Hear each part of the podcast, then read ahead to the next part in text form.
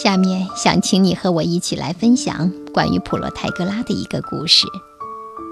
有一次，普罗泰戈拉招收了一个名叫欧提勒士的学生，教他学习法庭辩论之术。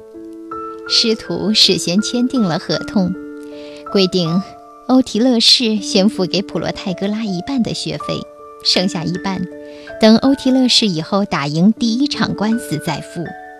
如果第一场官司打输，证明普罗泰戈拉教学效果不佳，那么欧提勒士剩下的另一半学费就可以免去不交。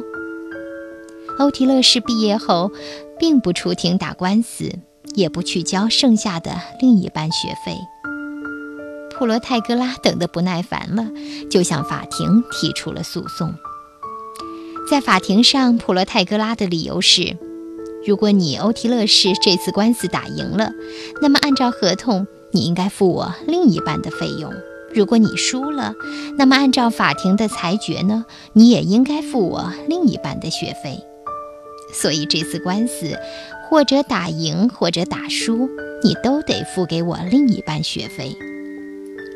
谁知道，道高一尺，魔高一丈，欧提勒士也有自己的一套理论。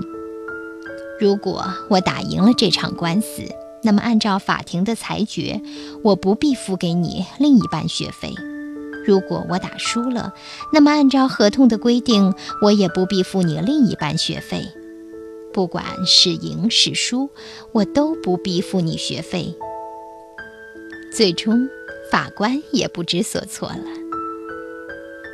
这个故事很耐人寻味吧？有兴趣的话。你可以再好好琢磨琢磨这个故事。